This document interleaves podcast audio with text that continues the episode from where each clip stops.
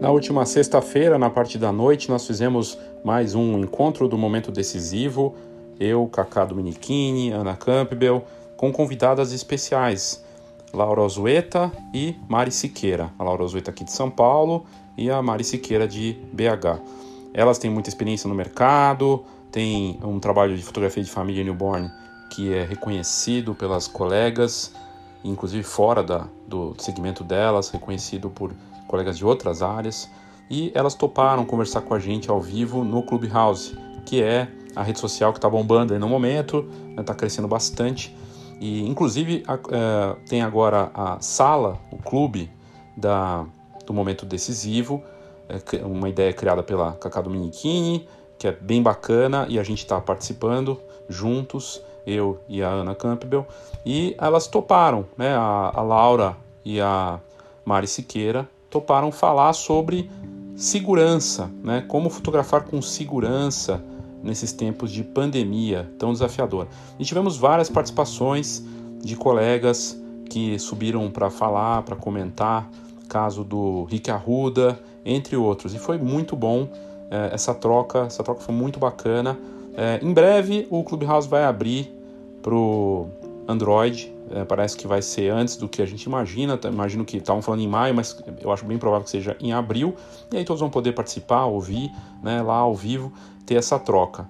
Foi muito bacana e um assunto fundamental. Veja que curioso, é, e não é à toa, né, que boa parte, quase mais de um terço da, da, da conversa, que acabou se estendendo bastante, porque o assunto rende, é sobre máscara, porque sem máscara não dá nem para começar, né?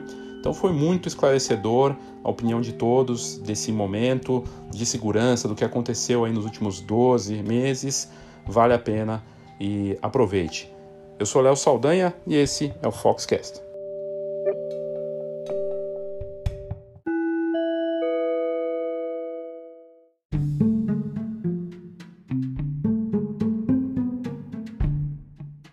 Nas notas do episódio você tem acesso aos produtos da Escola de Negócios Fox, cursos, livros, muito assunto de alto nível, também de graça no meu site enfibaileosaldanha.com.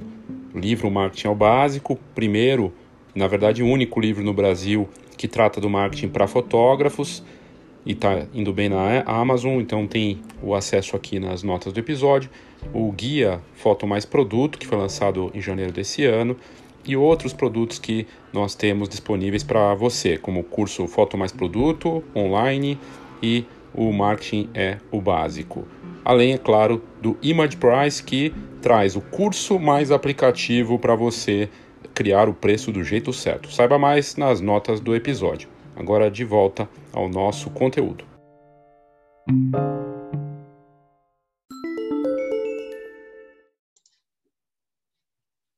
Muito bem, eu estou aqui. A gente vai começar mais um momento decisivo, um clube que foi ideia da Cacá Dominichini e ela convidou a Ana Campbell, que é fotógrafa do Rio de Janeiro, e eu da Fox, Léo Saldanha.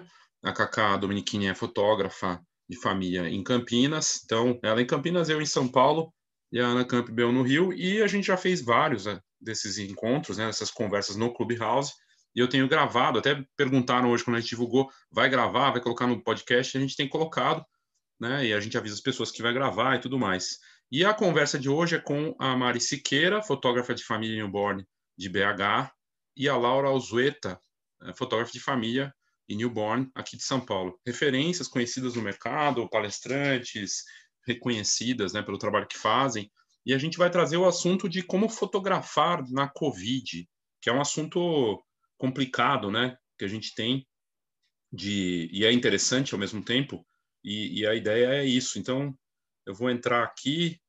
Uh, deixa eu ver. Ah, tá aqui, ó. Deixa eu entrar lá. Já tá rolando aqui. Chegando. Oi, gente. Boa noite. Oi, Léo. Oi, boa noite. Oi, Léo. Oi. Ó, gente, eu vou convidar a galera, tá? Vou, vou clicar no maisinho e vou mandar ver. Beleza. Tá bom. Só para avisar todo mundo que eu tô, tava gravando aqui já no Zoom, eu faço a minha gambiarra para colocar no podcast da, do Foxcast, sempre essas conversas que são bem interessantes. Até perguntaram no Instagram, num dos que a gente divulgou, se ia para o podcast depois, porque a pessoa não tem o Clubhouse. Então é bacana poder estender né, esse conteúdo para pessoas que não podem ouvir agora. Você estava falando, né, Léo, que o pessoal que não está aqui está com interesse em ouvir, né? Você falou que o pessoal está ouvindo, né? Exatamente, é, tem muita gente interessada. O assunto é, é interessante e as, os últimos encontros que nós tivemos aqui, é, o do, do barracão de imagens, por exemplo, teve uma, uma audiência muito boa, embora tenha dado duas horas de conversa, é, rendeu, estava rendendo uma audiência bacana no podcast. E também para lembrar pessoal que está embaixo, se quiser subir para fazer alguma pergunta, só levantar a mão, complementar todo o nosso papo que nós vamos ter, ter aí hoje, né? Porque é um tema super importante que a gente uh, tem que discutir. Eu acho que aí a gente tem que trocar muita ideia, né? É verdade. Então, quem quer começar? eu, eu, eu, queria começar perguntando com a Posso pergunta, falar? A pergunta aqui da, da, da, da sala. É, Laura, daí passar para você e na sequência Mari. Como fotografar em tempos de pandemia? Vamos começar com essa, com essa pergunta do tema, né?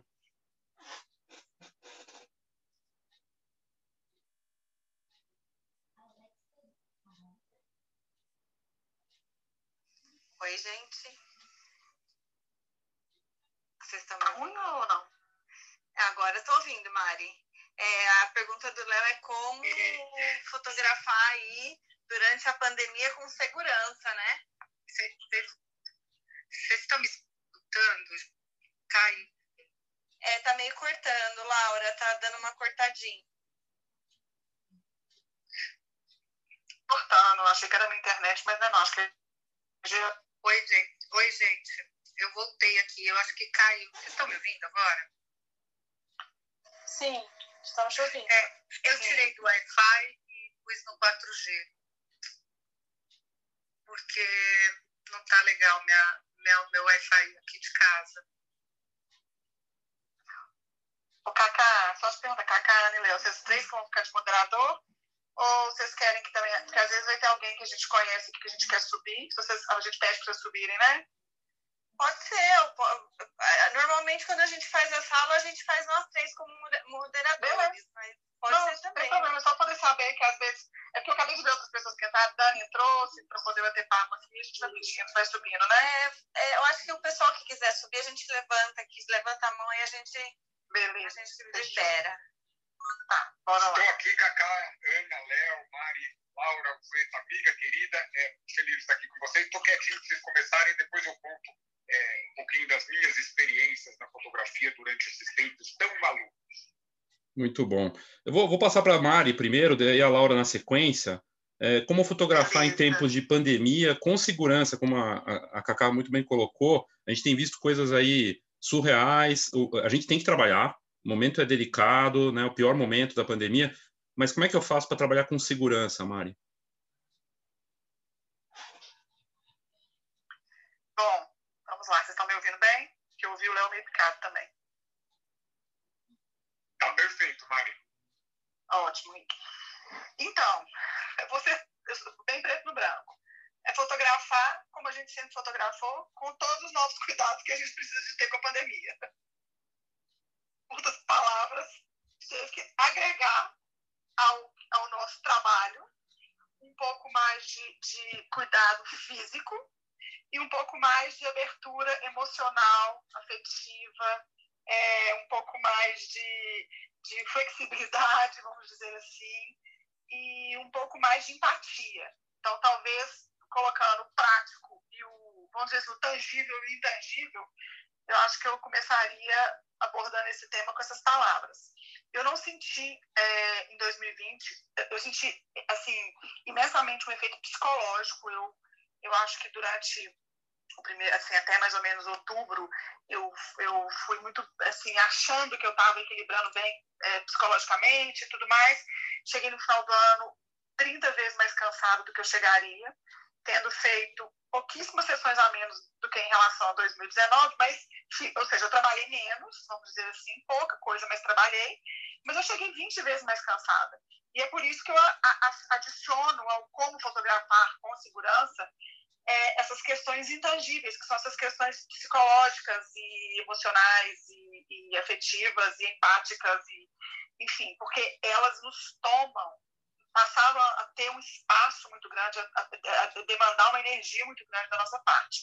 Então, claro que eu, como fotógrafo de família, como fotógrafo de recém-nascido, como fotógrafa de bebês, né, de crianças, é, desde o início, a gente, principalmente no newborn, a gente teve um cuidado imenso em relação aos protocolos todos. A gente não sabia. Em abril e maio, eu ainda estava na diretoria da associação, da BFRN, a LAU também, e a gente, tava, a gente ficou muito tempo discutindo como que seria, como que ia funcionar, como é que a gente, a gente parava, e nós suspendemos durante um tempo a questão da sessão newborn, porque era a sessão que a gente tinha um contato mais direto, até que as coisas começassem a ficar mais claras. E no decorrer do ano, eu, a gente voltou a trabalhar, né? nós fotógrafos de família voltamos a trabalhar, mas respeitando, eu pelo menos rigidamente, todas essas questões de cuidados, é, de distanciamento, de uso de máscara, de álcool gel, de evitar o máximo de contato. Eu consegui dar uma reduzida no meu tempo de sessão sem prejudicar o material, a quantidade do material entregue. Ou seja, o papo que a gente tinha, aquela coisa social que foi cortado pela raiz para o mundo inteiro, foi cortado também ali durante a nossa sessão. Então, é, isso foi o fácil para fazer, para ser bem sincera. O que foi o difícil para mim foi o desgaste emocional, a possível é, o possível fechamento de tudo, no sentido assim de acabou, não tem mais, as pessoas não vão procurar mais, vai acabar a questão do, da, do investimento como a fotografia, que vamos dizer, entre aspas, é um supérfluo, a gente sabe que não é, mas a gente sabe que tem gente que pensa que é um supérfluo, não é um item é, vital para poder, não é um supermercado, não é um plano de saúde, não é um, uma, uma casa, então, esse estresse psicológico, emocional, ele foi acumulando no decorrer do ano, paralelo ao meu trabalho, que continuou, graças a Deus, muito bem. E no final do ano eu senti esse impacto, sabe? Esse cansaço, é, beirando ali uma crise de ansiedade e uma incerteza, vendo que as coisas não estavam caminhando da forma que a gente imaginou. A gente jamais imaginou, tenho certeza que nenhum de nós aqui nessa sala imaginou entrar agora 2021 em pleno março com um repeteco que está pior, que está não, né? Pior do que o do ano passado. Então, ou seja, é um desgaste, uma demanda emocional muito grande para a gente. Eu acho que a gente tem que. É, o, o, principal para a gente pensar hoje é: todo mundo já sabe o que, tem que fazer, lavar a mão, usar máscara, manter distanciamento, higiene, etc. Mas, e além disso, o que, que a gente tem que fazer? O que, que a gente tem que se preocupar? com a nossa saúde emocional, com a nossa saúde psicológica, com a saúde do nosso cliente, nesse sentido, de dar uma flexibilizada em algum aspecto, de ser mais empático. Então, acho que esses são temas bem interessantes para a gente trabalhar aqui hoje. Ei, gente, boa noite. Mari, tocou essa versão, boa noite para todo mundo primeiro, né? É, você tocou essa, essa visão aí de uma maneira é, muito particular, né? Porque eu achei até que a gente ia falar mais como a gente cuidava das, dos clientes, mas tem uma coisa que, que é muito forte, que é o cuidar da gente, né? E cuidar da gente não é só o fato da gente ser contaminado, muita gente foi, eu, eu, ainda não fui, mas já foi, mas o cuidado da, da, pressão psicológica, do momento psicológico que a gente está. Você foi colocando a sensação que eu, nesse momento é emocionalmente muito pior do que antes, talvez pelaquela sensação que você mencionou aí de a gente achou que ia aliviar, começou a encarar, o final do ano foi muito bom, em termos de, de ensaios, de movimentação, recuperando e de repente aquele negócio daquele água fria de novo, né? E então, tanto a questão da segurança quanto a questão psicológica, ela está sofrendo um estresse grande, né? E como todo mundo está sentindo essa, essa retomada, esse novo momento aí da pandemia. É. Ei, Léo, Cacá, Ana, vocês querem que eu fale um pouquinho de como foi ou vocês querem seguir Quero. com vocês e daqui a pouco Não, eu falo? pode falar, Rick, pode falar. Então vamos lá. É, eu tenho várias experiências para compartilhar aqui com vocês em vários tempos e também é, formas. É, eu, primeiro, eu acho importante dizer isso, sou um cara que me preocupa com esse vírus. Eu conheço gente que simplesmente acha que ele não existe, ou não vai existir, ou não vai pegar. Não sou desses. É, segundo, é, eu compreendo que existem coisas que a gente pode fazer administrando um pouco mais o risco e algumas que são muito difíceis de administrar. Eu vou voltar lá para trás, em abril ou maio do ano passado, é, era uma época que a gente não conhecia tantas coisas, a gente estava preso em casa, o que vai ser o vírus, a China, a Itália está chegando, vai lockdown, a gente vivia é, muita dúvida, é, estava todo mundo, e eu estava muito preso dentro de casa. É, preso numa boa, não estou falando mal não, estava tudo bem. E aí um dia, é, num direct do meu Instagram, tem uma menina que fala, olha Rick, é, eu há muito tempo queria casar, tinha dinheiro para contratar você, não consegui te contratar, mas continuei te seguindo, queria e tal. É, eu me separei no carnaval, o carnaval foi em fevereiro do ano passado, e aí eu me enfiei em casa. Eu não pude ir para balada, eu não tenho Tinder, eu não tenho nada para fazer, estou separada, presa em casa. Eu preciso que você venha aqui em casa fazer um ensaio meu. E aí, do céu, naquela época a gente ainda não estava tão solto como a gente está agora.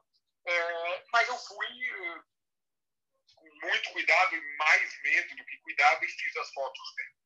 E aí a primeira coisa que eu descobri é que muita gente estava vivendo essa coisa de precisar de alguma forma se sentir bem e se sentir bonita. Passou um tempinho, uma outra noiva minha que eu tinha fotografado, já tinha feito ensaio sexual dela, já tinha feito casamento, ela engravidou e falou, olha, vai nascer. E aí foi tão louco que semana antes, o marido dela quebrou a clavícula ou qualquer coisa, e ele não conseguiu ser operado aqui, porque os hospitais estavam tudo atrapalhados, não queriam saber de outra coisa. Ele foi ser operado, sei lá onde, o cunhado dele estava, lá no interior. Aí fui lá, fotografei essa coisa.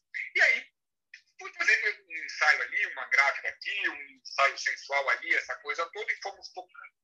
E aí chegou o segundo semestre do ano, do ano passado, em agosto, é, e eu tive a primeira noite, falou, eu vou fazer um casamento civil menor, vamos fotografar. Aí eu fui, e aí, nesse período entre agosto e dezembro, eu fotografei vários casamentos. É, vários, eu posso dizer, mas enfim, eu fotografei alguns casamentos. É, muitos deles pequenos, e nesses pequenos as pessoas realmente tomavam um pouco mais de cuidado e tal, mas eu fotografei uns dois ou três vida louca.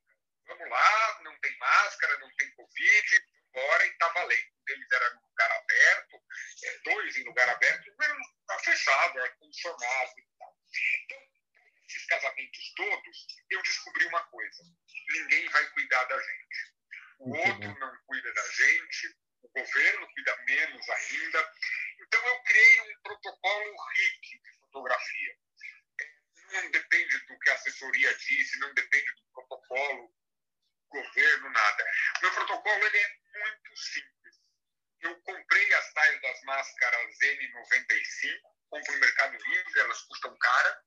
Eu ponho essa tal dessa máscara na hora que eu saio de casa e eu só tiro na hora que eu volto. Ah, tá 40 graus, você quer tomar uma água? Não, não, obrigado. Nossa, Rick, você está aqui, você está com fome? Não, obrigado, eu não estou acostumado a comer. comer eu estou nessa vibe sua, Rick. Eu estou nessa vibe. Então eu criei, é, Cacá, meninas, Léo e Ricardo, esse protocolo que é a máscara N95 do começo ao fim. A máscara N95 é a única de todas as máscaras que, além de proteger aos outros, que além de ser apenas uma maneira de diminuir é, é, contaminação, ela é efetivamente um EPI, uma coisa de proteção, um equipamento de proteção individual. Então, é, ela colada no rosto, e quando eu chego em casa, não sei se vocês lembram, no começo da pandemia, eles mostravam muito médicos, enfermeiros, com a cara marcada ali.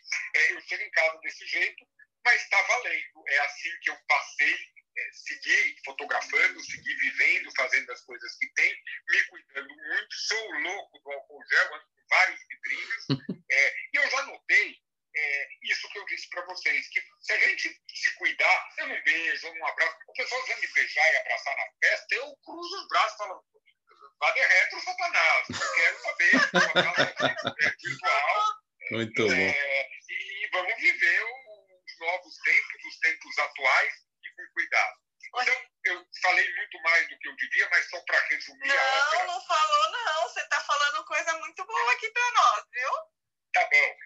Mas só para ah, resumir essa ópera, eu fotografei durante a pandemia muitos ensaios sensuais, porque as pessoas precisam se ver bem, muitos ensaios de grávidas, porque os bebês continuam nascendo, é, e os casamentos nesses dois formatos, alguns menores, alguns maiores, mas sempre com esse cuidado.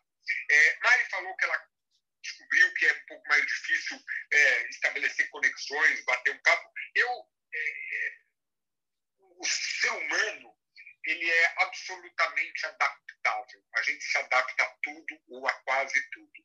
Então, toda vez que as pessoas dizem, nossa, é horrível usar máscara, eu falo, não é. é. Você não fica pensando, você tem que usar a tal da máscara, não fica pensando horrível ou não. Horrível não, você vai usar. Então, esquece dela.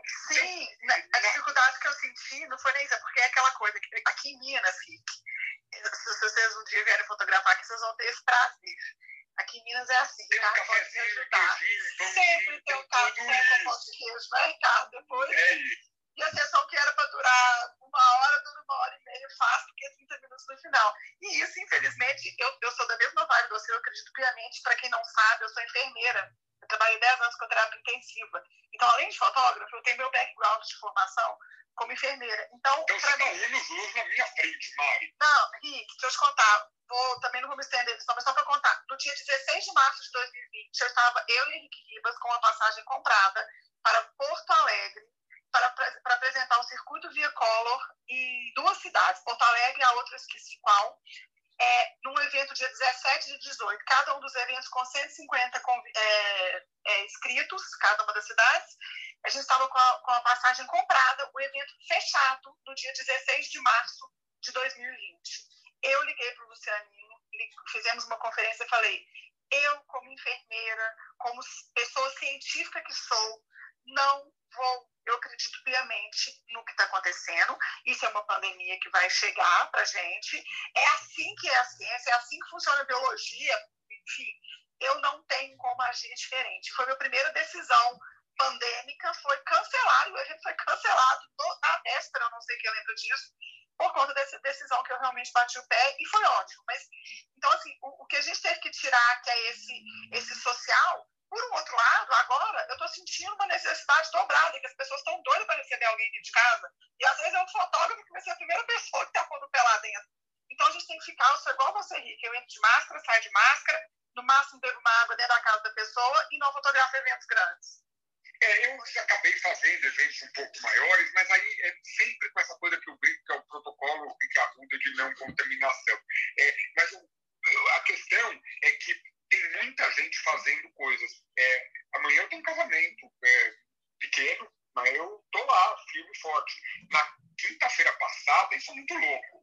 É, é, nesse ano eu não fui a restaurantes, eu, não, eu, eu cheguei a uma conclusão que o ato de tirar a máscara é o grande problema. Todo o resto eh, se relativiza bastante se você se cuidar, principalmente com uma máscara boa. Então, eu não vou a restaurantes, eu não vou a nada. É, mas, por exemplo, eu fiquei sem viajar, eu viajei muito, eu, eu fiquei um ano sem viajar e fui viajar na quinta-feira passada, no meio dessa loucura, porque eu precisava fotografar uma menina no Rio de Janeiro, no Riot. Então, eu peguei um avião com a tal da máscara, o tal do álcool gel, o tal do paninho de álcool, essa história inteira. Fui para lá, fotografei, voltei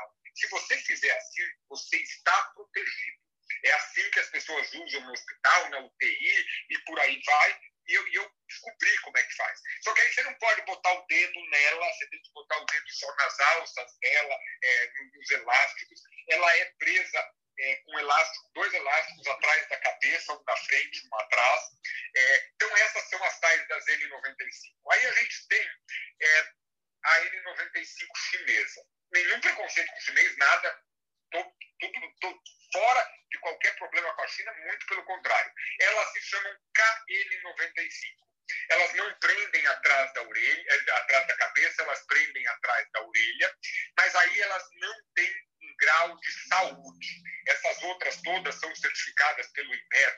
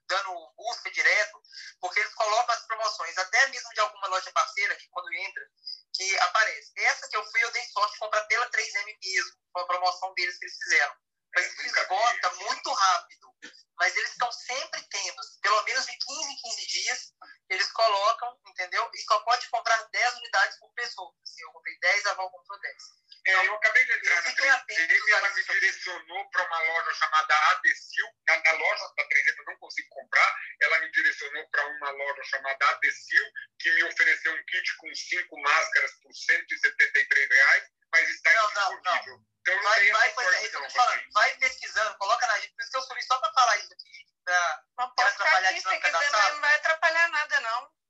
É só para... Ô, gente, é só para a Cacá queria falar de como usar a máscara e como reutilizar a máscara. Isso. Vai, Cacá, que é super importante. Olha, é, então, essa máscara... Galera, um abraço para vocês essa máscara ela não pode molhar, não pode jogar álcool, não pode fazer nada com ela. Então, você chegou em casa e que você me corrige se eu estiver errada. Você tira essa máscara, você coloca ela paradinha no local arejado por três dias. Isso aí. Depois você pode reutilizar e você reutiliza essa máscara no máximo umas 10 vezes. Se você tiver foto hoje e amanhã, é bom que você tenha um, uma máscara para cada dia de trabalho que você vai fazer, porque você vai ter que deixar ela descansar, tá? Então, é basicamente isso. Oi. Na verdade, ela dura até ela, o preconizado, por exemplo, nos hospitais, você pode ter essa máscara por uma semana. E ela, o certo, a maneira correta dela, ela, vocês já viram os vídeos de, de você tirar a máscara como a Tupperware, aquelas máscaras de plástico, prender a alça dela por fora e tampar? Vocês já viram essa maneira de armazená-la? É super legal. Você coloca, você, você tem a máscara no rosto assim, a alça da máscara atrás da sua cabeça. Você pega uma ziplock funda daquelas, por exemplo, tá? Você encaixa a ziplock na sua máscara e puxa a alça da cabeça e prende a alça por fora da, da vasilha de plástico e depois você tampa.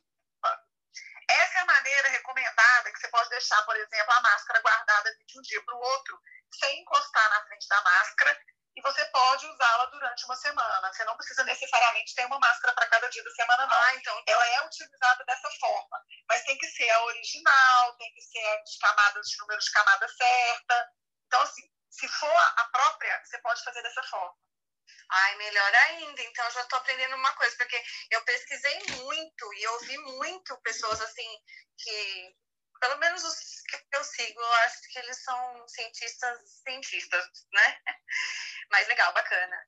E mais... Eu estava exatamente na tua e eu li, hoje saiu na Folha de São Paulo, UOL, alguma coisa do gênero, uma matéria bem grande de tipo, como usar. E eu tinha, é, eu, eu adotei a mesma coisa que você, Cacá. É, enquanto a máscara não tiver molhada, destruída e tal, a gente vai usando. Se ela esgarçar qualquer coisa que você precisa. E, e Mari, o que eu tenho lido é que é, como não tem uma coisa absolutamente acessível e tal, eles mudaram o protocolo de quem usa uma máscara N95 dentro de um ambiente hospitalar para quem usa uma máscara N95 fora do ambiente hospitalar, que é o nosso caso. Então, eu estava com o da Cacá. Eu, sempre que eu chego, eu deixo elas penduradinhas aqui. E acontece uma coisa, eu falo muito quando eu estou fotografando, eu dirijo, eu falo. Então, e, e, aí a gente vai babando ali na máscara e ela vai ficando ruim. Então, é, é exatamente por isso que eu faço essa troca e elas secarem.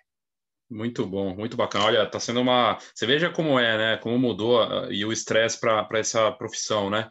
Porque a gente está aqui é, 30 minutos é, falando da máscara, e é uma coisa que tem tantas áreas da fotografia, todas elas vão precisar, é fundamental que use a máscara e, e a questão prioritária da história. Então, muito bom poder trazer essas visões. Obrigado de verdade, Rick, Ricardo, Vander também, por comentarem aí.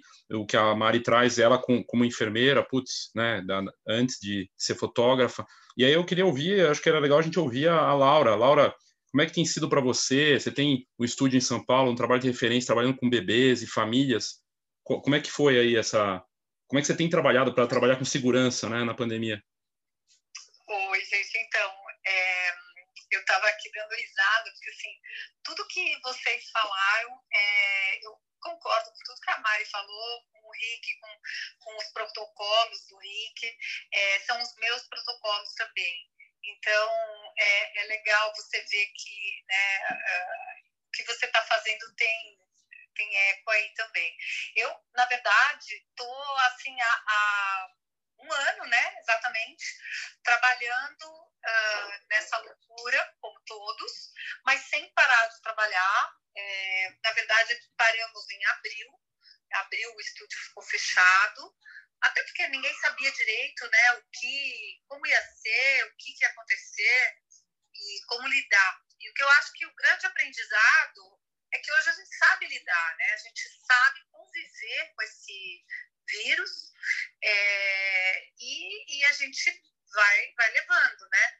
Agora, na verdade, eu acho que a máscara é assim tudo, ela é fundamental. Eu estou há um ano, graças a Deus, não tive nada também, é, com ensaios quase que diariamente.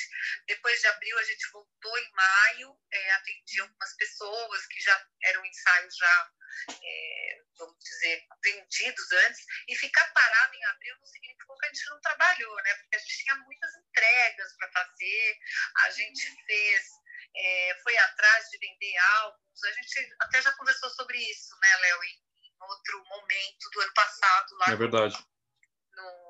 Fox, uh, esqueci, Fox Pro, o nome é, do canal, né? A gente conversou sobre isso. É, então, assim, a gente não ficou parado, né? De fato, a gente ficou sem fazer ensaios, mas a gente continuou é, trabalhando muito.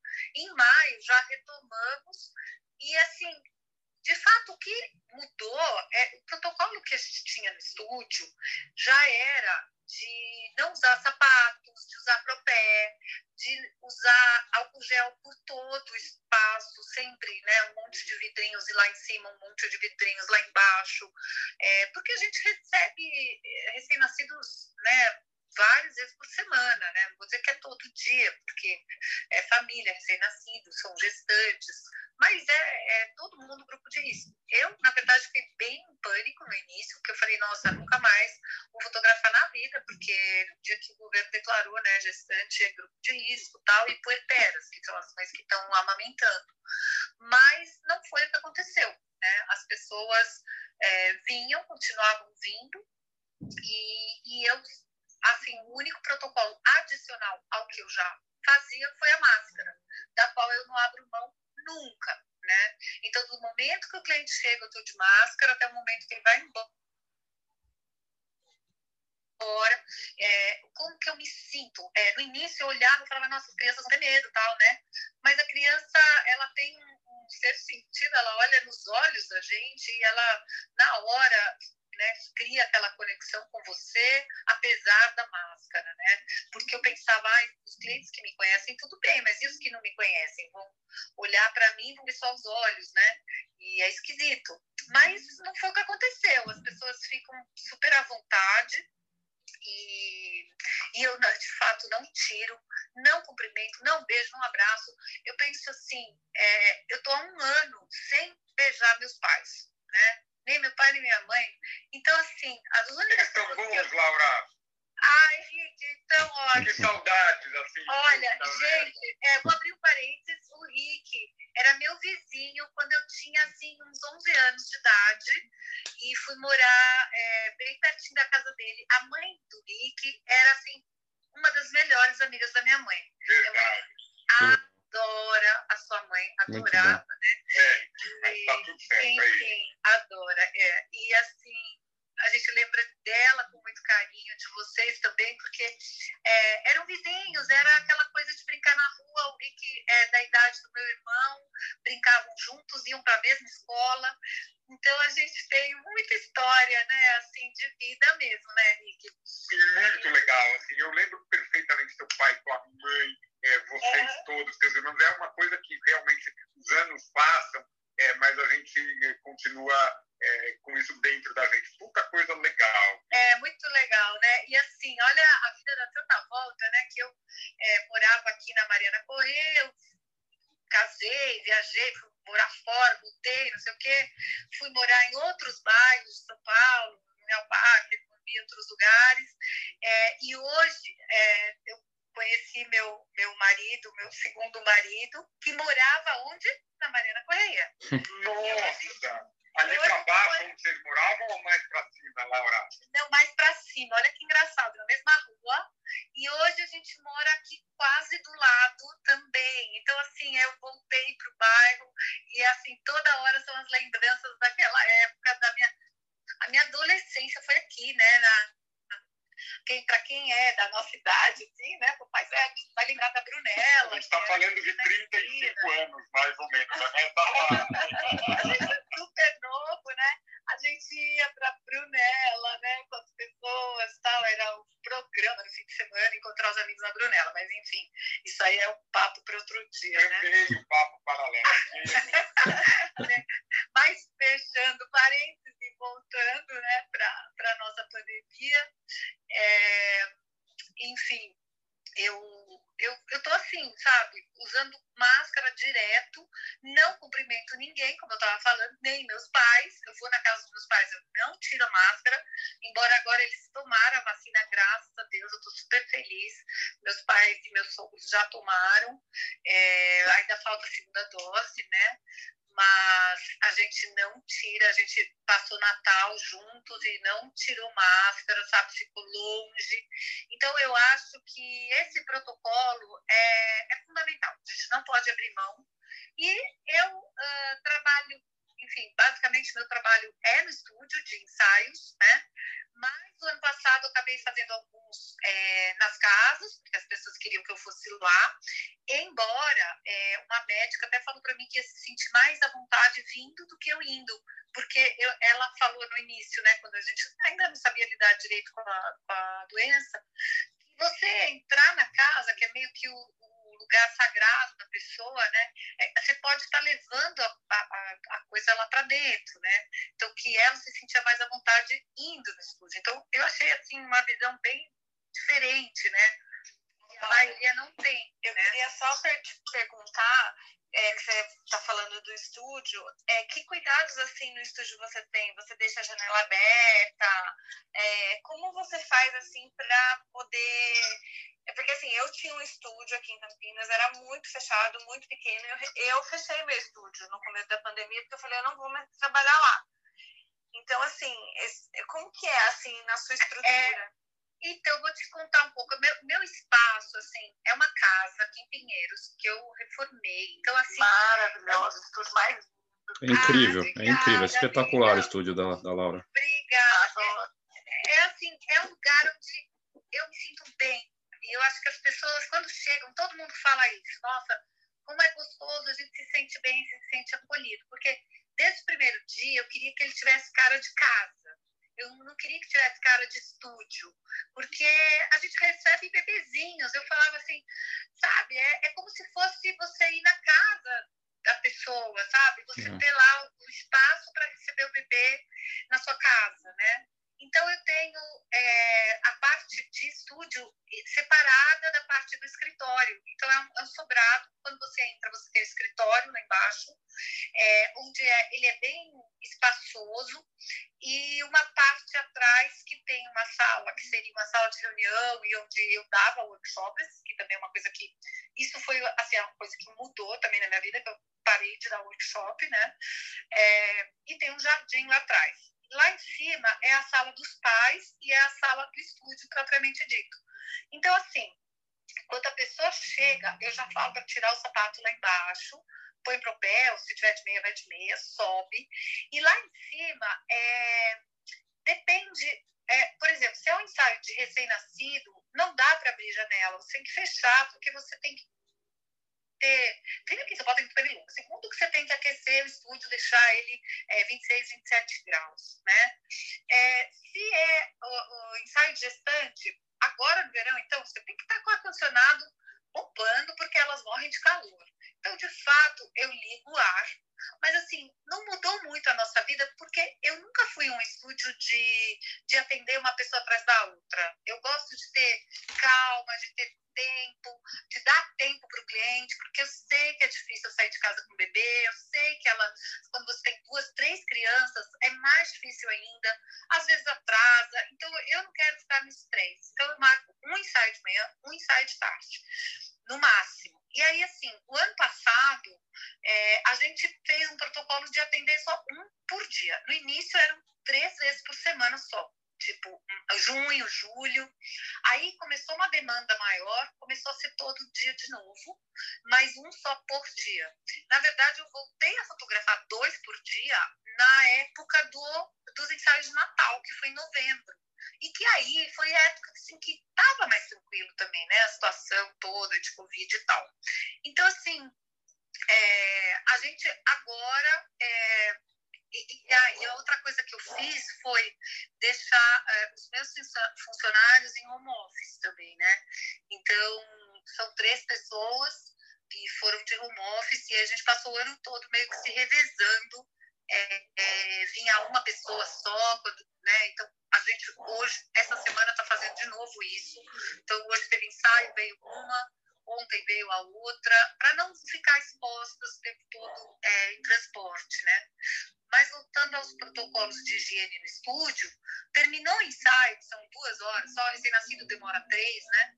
Mas duas horas entre que chega e põe, toma café e não sei o quê, troca de roupa e conversa um pouquinho, até a hora que embora são duas horas. Sai de lá, abre tudo, areja tudo. Aí eu comprei aqueles alquinho spray, sabe? não sei se vocês já viram. É um spray mesmo, é, tipo bactericida. Eu taco em tudo, todas as almofadas, todos os sofás, tudo com spray. Aí tem uns wipes também de álcool, passo nas maçanetas, passo em tudo. E, e é isso, né? Assim, é, a higiene que a gente faz é essa. E, uh, de fato, aí, passar pano no chão, óbvio, né?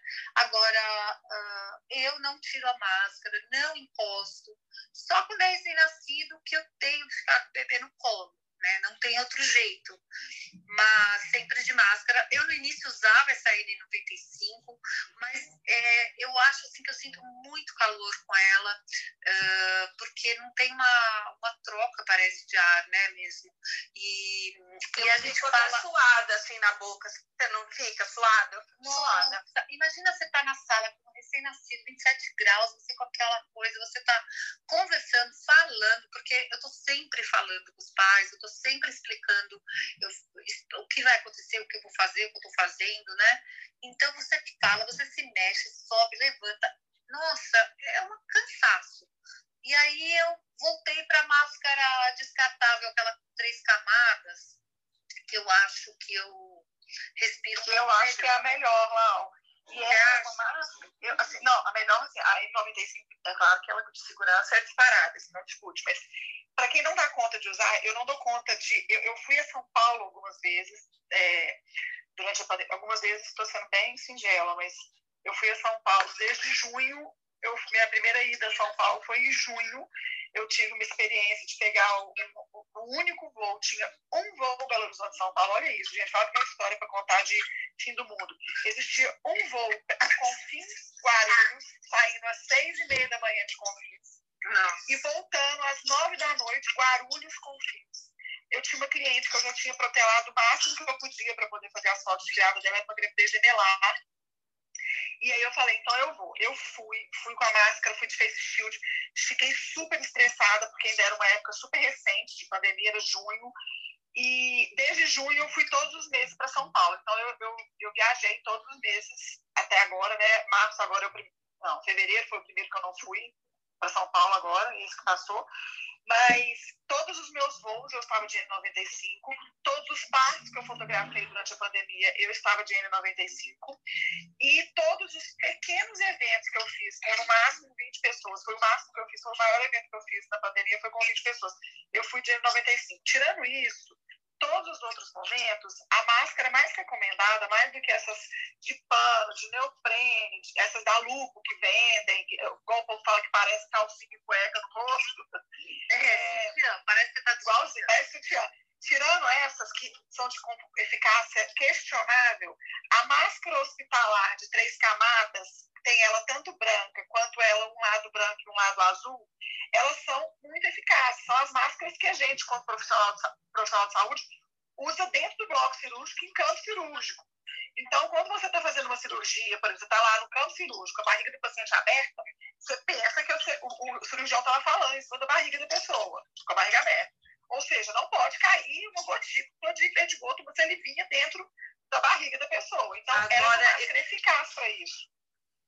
Eu ouvi agora dizer que para aumentar a eficácia dessa máscara, porque às vezes ela não veda na lateral, colocar ela e depois por cima mais tecido. Eu vi isso. Ou então, Cacá, na verdade, melhor eu tô, eu Ah, eu, desculpa, Mari. Eu compro aquela que tem aramino, aí eu fecho bem em cima do nariz. Mas é na lateral, lá, perto do ouvido, da orelha. Ela às vezes ela fica frouxa.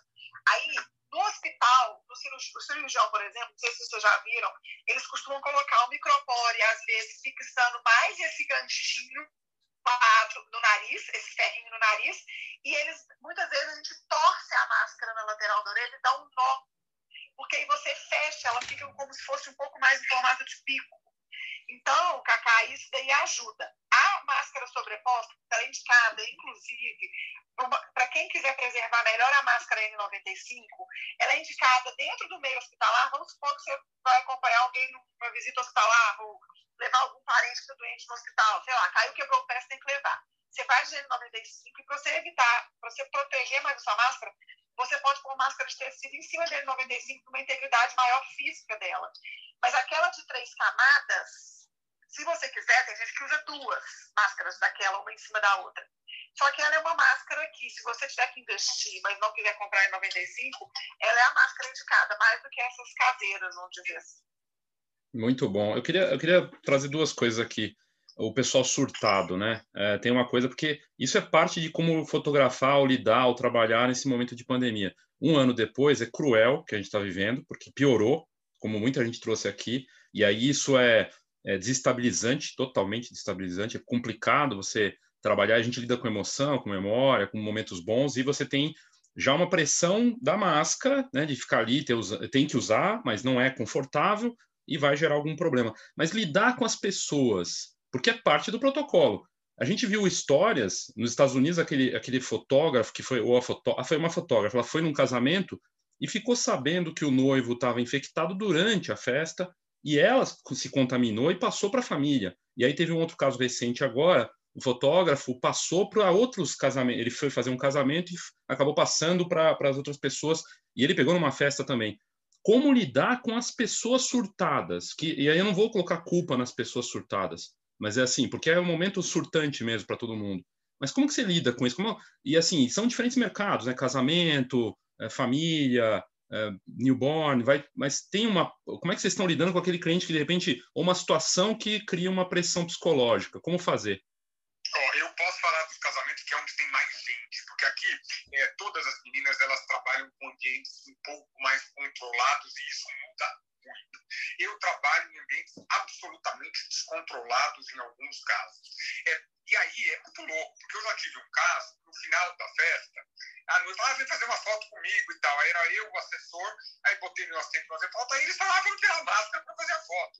Eu olhei, porque vocês estão ficando tudo louco, vamos tirar a máscara coisa nenhuma, eu vou ficar de máscara porque eu não tiro máscara. Então, isso acontece. Eu tive um caso, é, uma festa grande que eu fotografei, é, e aí tipo, tinha uns dois convidados bem bêbados e que eram meus amigos, eu já tinha fotografado eles em outras festas, é, eles vinham assim, arrancar a máscara de mim.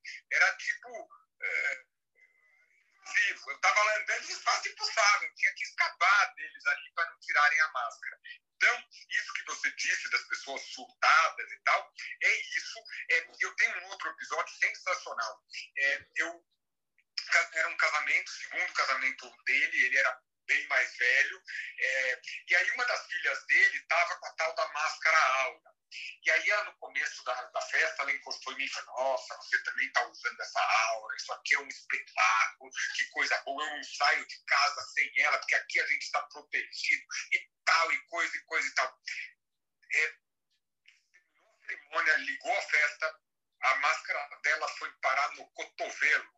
O primeiro copo de álcool, a máscara passou o resto da festa no cotovelo. Então, essa Caramba. é a realidade. Né? É, e aí, voltando àquele comecinho que eu falei, é, se a gente não cuidar da gente, ninguém vai cuidar. Então, é, eu olho para mim, e aí as pessoas que querem me beijar, me abraçar, eu falo, olha, não precisa beijar, abraçar, sinta-se beijado, sinta-se abraçado, estou sorrindo aqui atrás da minha máscara, está tudo bem, mas hoje, e talvez por um longo tempo, é, a nossa vida vai ser assim, e a gente tem que se adaptar a isso. Não adianta bater de frente, porque bater de frente, esse tal de vírus, que é um negocinho microscópico, frágil, que só de lavar a mão com água e sabão ele desaparece, ele é muito forte para acabar com a humanidade se a gente largar ele aí.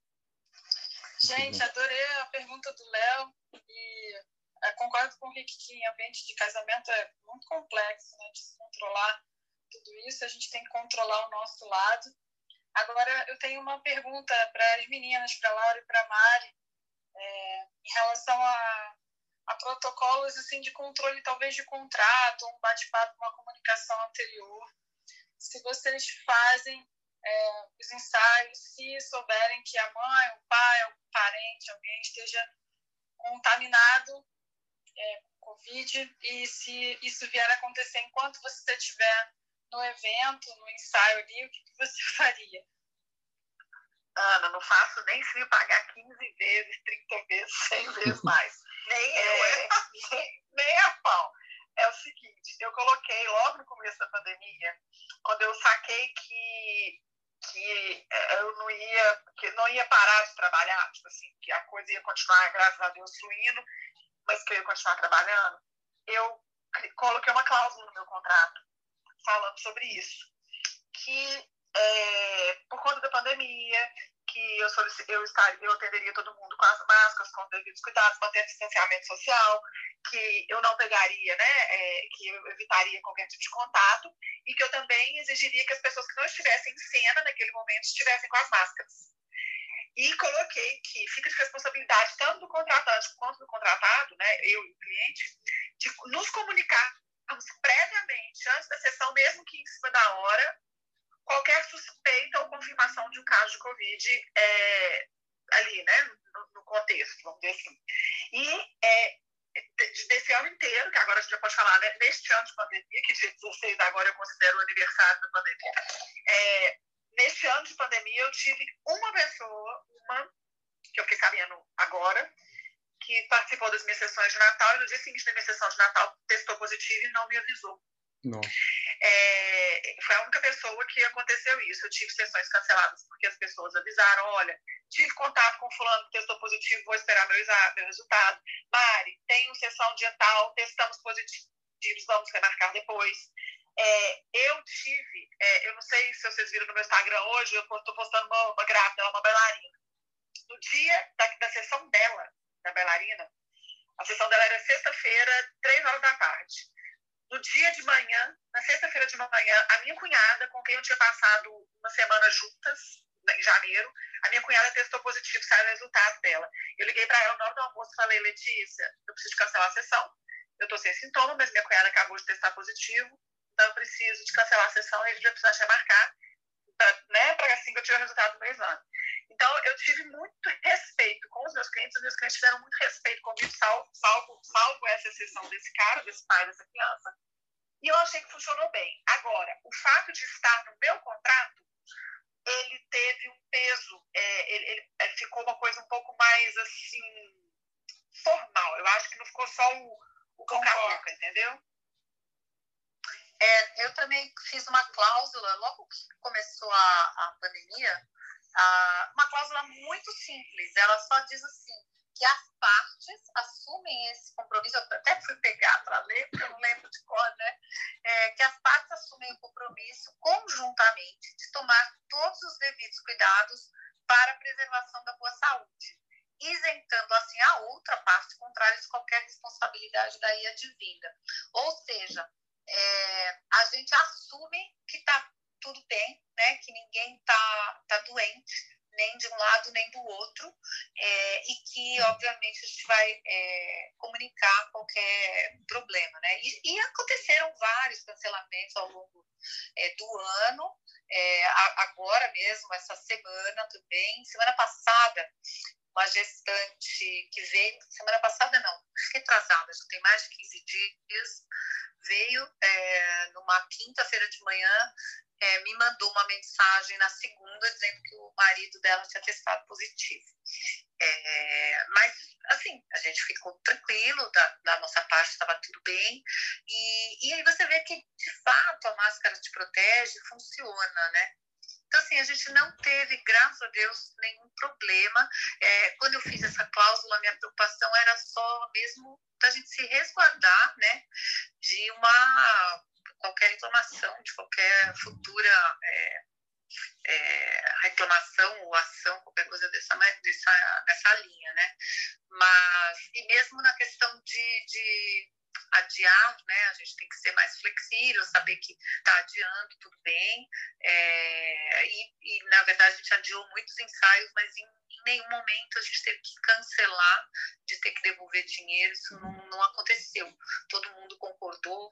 É, hoje de manhã, inclusive, eu fiz um smash, o menininho está com um ano, nasceu dia 6 de março do ano passado, e ele tinha ganhado, os pais tinham ganhado o ensaio newborn de presente da, da tia e não vieram e vieram agora, um ano depois. Então isso aconteceu bastante da gente ir fazendo os ensaios mais para frente. Né? Você sabe uma, uma, mais uma coisa? Quer ir, Mari? Não, passa o clipe que eu vou jogar uma coisa nova aqui. Pode ah, tá bom. É, eu acho que a Mari trouxe uma palavra que ela é importantíssima Acho que nessa pandemia toda a gente precisa é, ter em mente sempre respeito e empatia. Empatia é a tal de se colocar no lugar do outro, ver como é que você queria que agissem com você.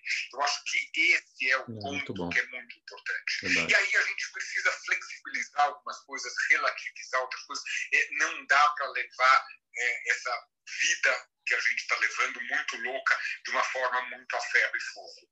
É, a gente está vivendo uma tempestade, um tsunami, um furacão, uma loucura. É, tem gente que está no mesmo barco, eu já disse isso outras vezes. A gente não está no mesmo barco, tem barcos muito diferentes, tem gente em canoinhas, tem gente numa boia, tem gente já se afogando, tem gente no iate, tem gente num navio. É, cada um está ali no seu veículo, no seu meio, com a sua condição. Mas é, a situação como um todo, ela envolve o mundo todo. Então, o tempo todo, quando as pessoas, muita gente vem falar comigo, ah, difícil, o que, que eu faço? Falo, olha, vamos entender que nada disso é culpa nossa. É, não são coisas decorrentes de ações suas. Então, é, busca sempre esse, esse conceito, essa compreensão, é, para manter as coisas minimamente estáveis que forem possíveis. Então, a palavra que eu acho que a Mari disse do respeito é muito grande, eu sempre coloco a empatia junto. Segue, Mari. Eu não sou moderador dessa sala, mas agora é trauma moderador aqui. O André está aqui. É, eu estava pensando no André. Eu não sei se o André quer, falar. Quer falar. Boa noite. Fala, André. Boa noite. Estou ouvindo vocês aqui. Primeiro, eu queria dar parabéns a todos aí pelo assunto que vocês estão debatendo já tive com a Cacá em outra sala, a gente estava falando sobre isso também, né, Cacá? Sobre a questão da pandemia e o cuidado. E só botando mais um ponto aqui que eu não queria esquecer, achei bem gostoso eu ouvir a Laura e o Rick conversando e falando da infância e os momentos juntos. Bem legal a gente ver isso em sala. E, enfim, mais uma coisa só, né, cara? Eu aqui, eu sou o defensor também dos cuidados e do uso da máscara. E eu sou o louco da máscara, assim, me identifiquei muito com você aí. Você falando do final do ensaio, chamarem para foto, para vamos tirar a máscara. Isso acontece muito comigo por aqui. Eu sou sempre o maluco que estou de máscara nas fotos. E, enfim. Somos dois, então, André. Três, porque eu não tiro por nada. Pois é, gente. Pois é. E eu estava ouvindo vocês e estava anotando aqui as coisas na cabeça que vocês estavam falando. E eu queria perguntar uma coisa para vocês, que é uma dúvida que eu tenho ainda em relação a esse cuidado.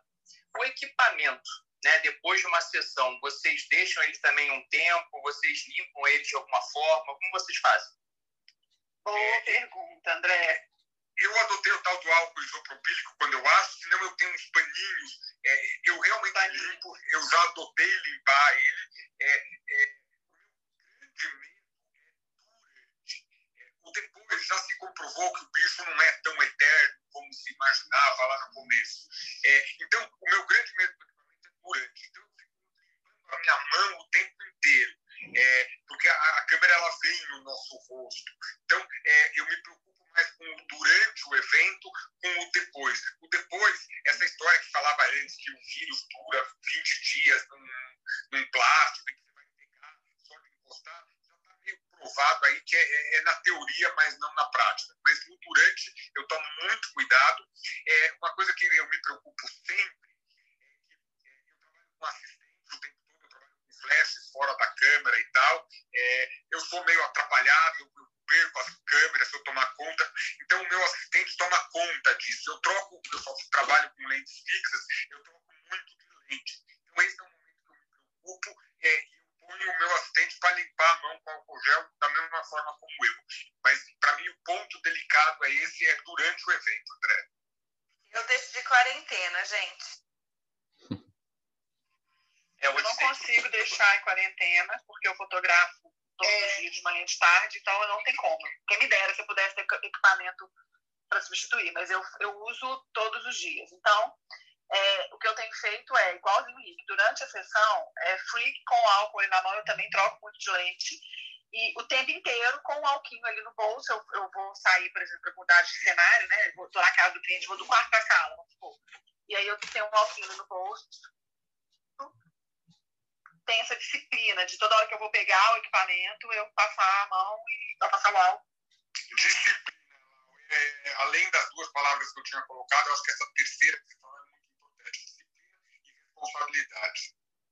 A gente viu em matérias de fora que os fotojornalistas estão sofrendo muito desde o começo, né? Primeiro para mostrar o que, que é o vírus, porque você não tem uma imagem dele. É a foto da pessoa com a máscara, que, que é, né? É o hospital, é uma situação delicada até para demonstrar isso em fotografia para os jornais, portais e tudo mais. Mas eles tinham os protocolos assim, de limpeza com equipamento e eles estavam assim, e muito do que o Rick falou também, durante, depois, e, e essa preocupação. E a gente está vendo agora, por conta dessas novas cepas, talvez, não sei, né? É, eu estou vendo muitos fotógrafos, fotojornalistas que estão caindo por conta disso, né? Estão caindo por conta desse maldito vírus. É porque eles trabalham no campo, né, direto, e é tenso o negócio, e, e é muito grave, assim, e eles vão para a rua, né, mesmo, mesmo não estando em lugar fechado, às vezes lugar fechado também, mas é bem sério isso de ter os protocolos de limpeza de equipamento, é, de tudo, de lavar as mãos, né, como o próprio Rick colocou, de a gente está trazendo para o rosto, né, tá ali o tempo todo pegando, então é uma coisa muito séria, tem que levar muito a sério mesmo. Você acompanhou, Léo, o Felipe Dana lá no começo, ele contou o negócio inteiro do dia que ele entrou, ele está morando na Espanha, é, numa UTI de Covid, como é que foi tudo isso. Foi um negócio muito, muito forte, muito impactante. Estou falando lá do começo, não sei se você chegou a ver isso. Felipe é cara nota 10, fotojornalista de primeiríssima. Eu acho que eu me, eu me recordo, sim. É, foi tenso, muito tenso desde o começo para eles e, e é delicado, né? Porque o cara está indo para uma situação ali, às vezes para o hospital mesmo, que é a linha de frente, e o lugar mais exposto, né? E aí imagina a atenção para esses fotojornalistas. Mas mesmo a, como é o nome dela, Gabriela Biló, né? Que está aqui no, no, no, Congresso, no Senado, é, fotojornalista de política também, que é um ambiente que muitas vezes esses caras não respeitam, e aí queriam mudar a posição da imprensa, né? E ela falando lugar mais fechado também, já é fechado lá em Brasília. Então tem esse lado. A fotografia tem tantas frentes que na verdade os protocolos para diferentes segmentos vão ser distintos, né? Mas esse cuidado de máscara que a gente abordou tanto aqui, que é super importante, e limpeza, né? Higiene. Que coisa louca, né? Aqui é todo mundo fotógrafo, a gente está aqui há uma hora falando de máscara, de álcool gel e do café. É muito louco o que a gente está vivendo. É verdade. É muito louco. É verdade, muito louco. Gente, o Ricardo subiu. Se ele quiser falar, pode falar. Boa tarde, boa tarde. Boa tarde. Obrigado. Boa tarde, boa tarde. Boa tarde, Rick. Estou ouvindo vocês falando aqui já há algum tempo sobre máscara e tudo, pegando várias dicas. É... Já tive outros grupos aí com o Rick. Eu estou fora, né? Eu estou nos Estados Unidos, em Los Angeles. E, pô, legal, fico feliz aí que vocês estejam conseguindo comprar, inclusive, a máscara N95, porque aqui está proibido, né? A venda para pessoas físicas de maneira Nossa. geral. Então, não tem, não, nem pagando caro, nem nem nada. Então, só, só essa vantagem com relação a isso já é excelente aí no Brasil. E o que o Rick falou do, do Felipe Dana, ele é mestre em se meter em furada, né? Nós estudamos juntos no, na escola quando éramos pequenos, tinha 10, 12 anos. E, enfim, cada um partiu para um lado, eu vídeo, ele foto. E ele, no início, foi fazer foto nos hospitais, eu fui fazer reportagens é, televisivas, né? Fiz até uma reportagem para o Fantástico aqui, no hospital em Los Angeles e deu medo depois de sair com o equipamento e trazer para dentro de casa. Era muito no início, não sabia muito o que fazer. Então eu passei álcool isopropílico em tudo, com medo de estragar as borrachas, enfim, sempre com, com, essa, com esse pé atrás. Né? Mas foi muito legal o papo de vocês aí, tô acompanhando. Obrigada.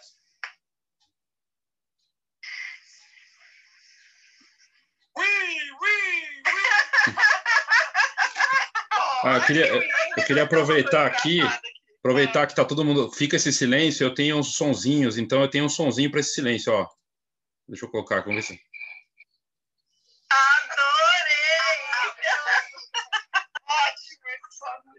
Como eu não tenho grilo, eu adotei é mandar um ui, ui, ui. Hoje eu já fiz numa sala, eu já vi gente repetindo aqui. Muito, olha só, nós estamos falando de como fotografar em pandemia. Eu vou jogar uma, uma coisa aqui que, se alguém vivenciou uma experiência dessa, que eu vivenciei, vocês tiveram algum cliente aproveitando da pandemia para poder tentar resolver alguns probleminhas, que eu tive uma assim, ótima. Eu, não, eu tive uma que, que quis que eu fosse de todo jeito, né? Na casa dela fotografar o bolinho, aí ela, não, não vai ter muita gente, vai ser só eu e meu marido. Quando eu cheguei lá, eram sete pessoas num cubículo, tudo fechado com ar-condicionado, e eu quase desmaiei, né? Essa... É. Então, Mari, você está falando de pedir desconto, essas coisas? Não, é, é eu tive uma, uma, que simplesmente, uma cliente muito complicada. É, eu, eu atendo, eu moro em Belo Horizonte, eu atendo em Belo Horizonte e atendo em São Paulo, é, não mais em Brasília, mas eu atendi durante muito tempo lá, então, e, e Minas de forma geral, né?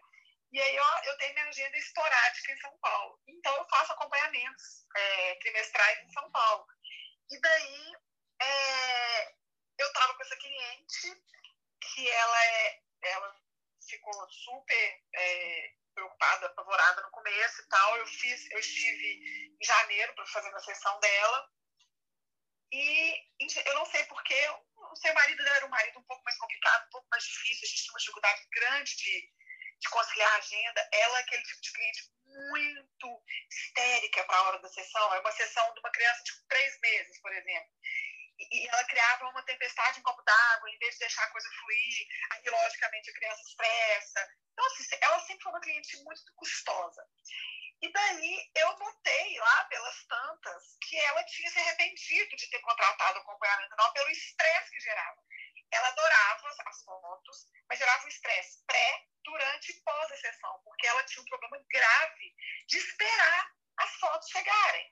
Então, ela, por exemplo, chegava a ponto de a, a, o dia da entrega era dia 10 do mês, no dia 10 do mês anterior ela mandava uma mensagem assim, olá, passando só para lembrar, faltam 30 dias para a minha entrega. Tipo assim, a pessoa louca. Que loucura. Meu Deus, meu Que medo. Tipo.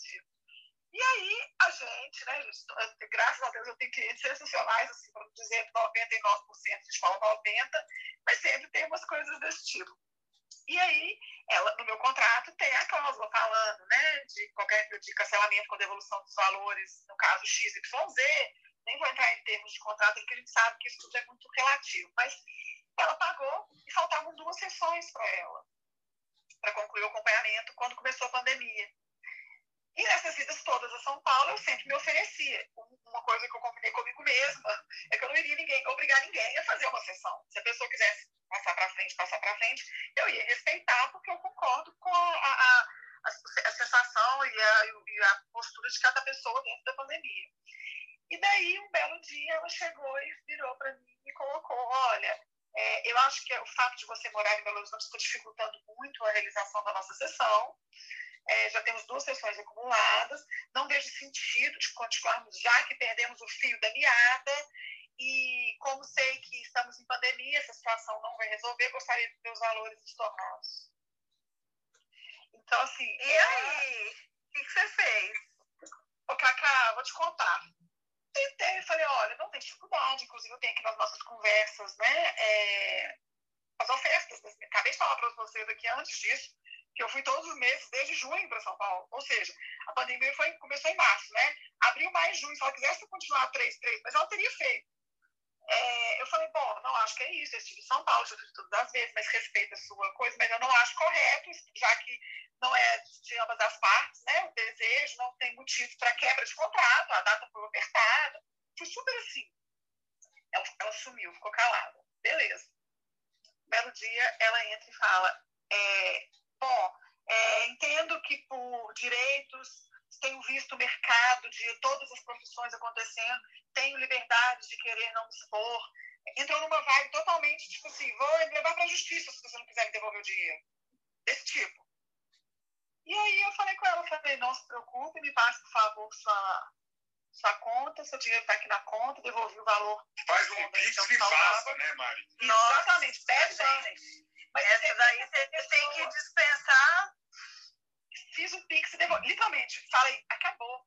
Só que ela foi, ela aproveitou por um problema dela, que eu não tinha nada a ver, eu tinha disponibilidade. Então eu falo que você vê como é que a pessoa age de má fé, né? Tipo assim, eu vou aproveitar a deixa, porque agora ela estava, entre aspas, coberta pela pandemia, vocês concordam? Um amigo meu advogado falou assim: divide para ela de 12 vezes, ela vai ficar super feliz. Tipo assim, devolve parcelado, você tem direito de fazer isso, né? Devolve parcelado em 12 vezes, ela vai ficar puta. Eu falei: eu não, tô querendo ver essa mulher livre. Gente, tem cliente que a gente tem que demitir, né? Tem uns que a gente tem. tem. Exato. Deixa eu só falar Exato. com o pessoal que está aqui embaixo, que está nos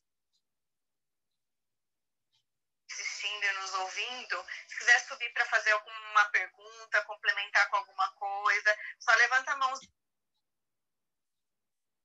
Isso, isso que a Mari trouxe, né, do, do oportunismo, é, a gente vê isso rolando em vários mercados, né, na fotografia também, claro, né, com certeza tem. Mas eu vi essa semana eu vi umas coisas interessantes, um soltão falando que aumentaram o preço, inclusive, porque os custos aumentaram, né, não, obviamente não é não é a média, mas tem essa, essa questão né, do, do impacto econômico, até o como você se comporta para reagir, né, para esse tipo de, de achaque que vai ter. E está rolando, né, rola direto.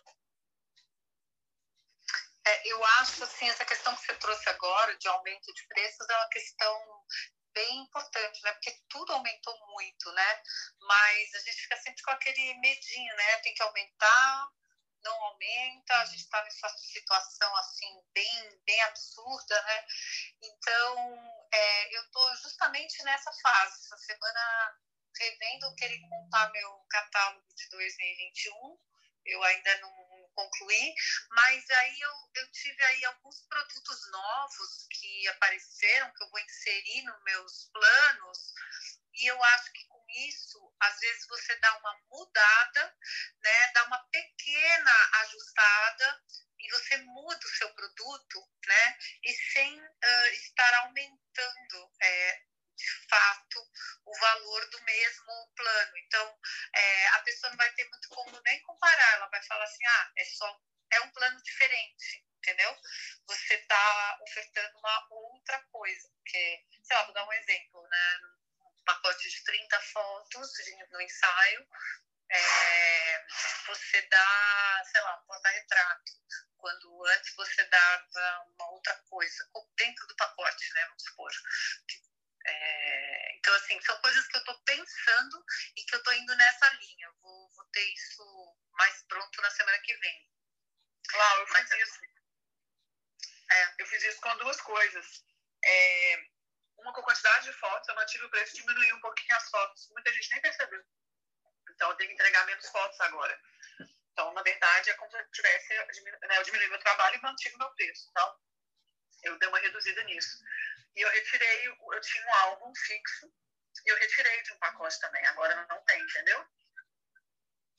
É, isso eu fiz no final do ano passado, já quando eu percebi também que é, muita gente, mas muita gente, eu fazia questão de entregar a foto impressa para todos os tipos de pacotes, para o mais simples, para o intermediário e para o mais caro, né? Que eu sempre tenho três pacotes. E eu entregava a foto impressa. E as pessoas não vinham buscar. E chegou uma hora que estava acumulando lá, sei lá quantas mil caixas com aquelas 10 fotos impressas e pendrive, que também é uma coisa que ninguém mais está usando Aí eu falei, sabe uma coisa? É, Para o pacote mais simples vou tirar a foto impressa, que me deu uma dor no coração, mas eu tirei, e tirei pendrive. Então, assim, você diminui custo também, né? E fui incrementando os pacotes premium. E uma coisa interessante é que nesse mês de fevereiro, eu acho que foi janeiro, fevereiro, a gente vendeu muito álbum. Assim, a gente está percebendo que o aumento no número de álbuns que aconteceu agora, é, em relação ao ano passado,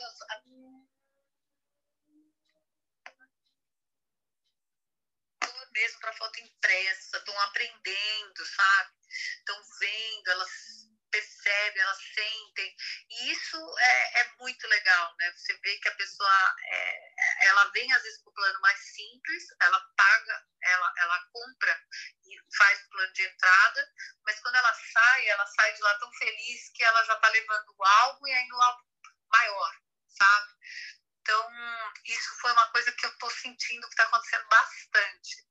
É, então, estou revendo, justo vou, vou, trabalhar nisso esse fim de semana, para revisar meus planos, porque não está nem dando tempo, sabe? Tem um monte de coisa que eu ia fazer nessa pandemia que eu não consegui fazer, porque eu achava que eu ia ter um monte de tempo para fazer curso, comprei um curso lá, não assisti até hoje, fazer meu workshop online também não fiz, porque, graças a Deus, a gente continuou aí, né, bastante trabalho, né? por um lado é ótimo, mas eu não consegui fazer essas coisas que eu gostaria de ter feito. Eu vejo um monte de gente falando, ah, fiz curso disso, curso daquilo, não fiz nada, eu trabalhei pra caramba. Mas é bom, a gente não pode, né, tem que dar, assim, levantar as mãos para o céu falar, ai, que bom que eu tenho muito trabalho. Mas é isso, eu acho que essa ideia de mexer nos uh, produtos é, e inserir coisas novas faz seu cliente voltar, né? E eu, hoje, todo dia eu falo, nossa, graças a Deus meus clientes voltam. Isso realmente faz você ter um pouco mais de segurança em tempos tão difíceis como esse ano que a gente viveu.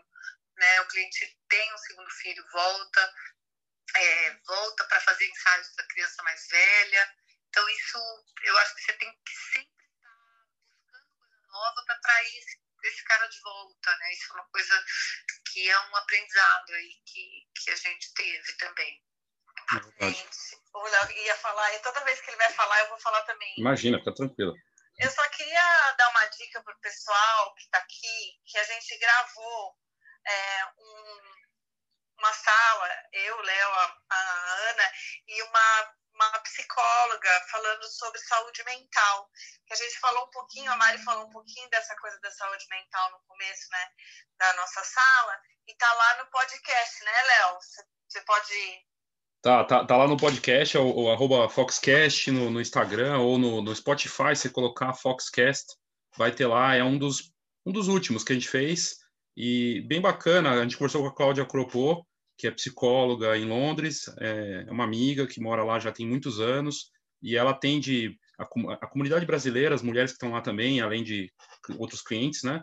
E ela tratou muito disso, né? Do autocuidado, que é o que a Mari estava falando no começo, né? Também o Rick também trouxe isso.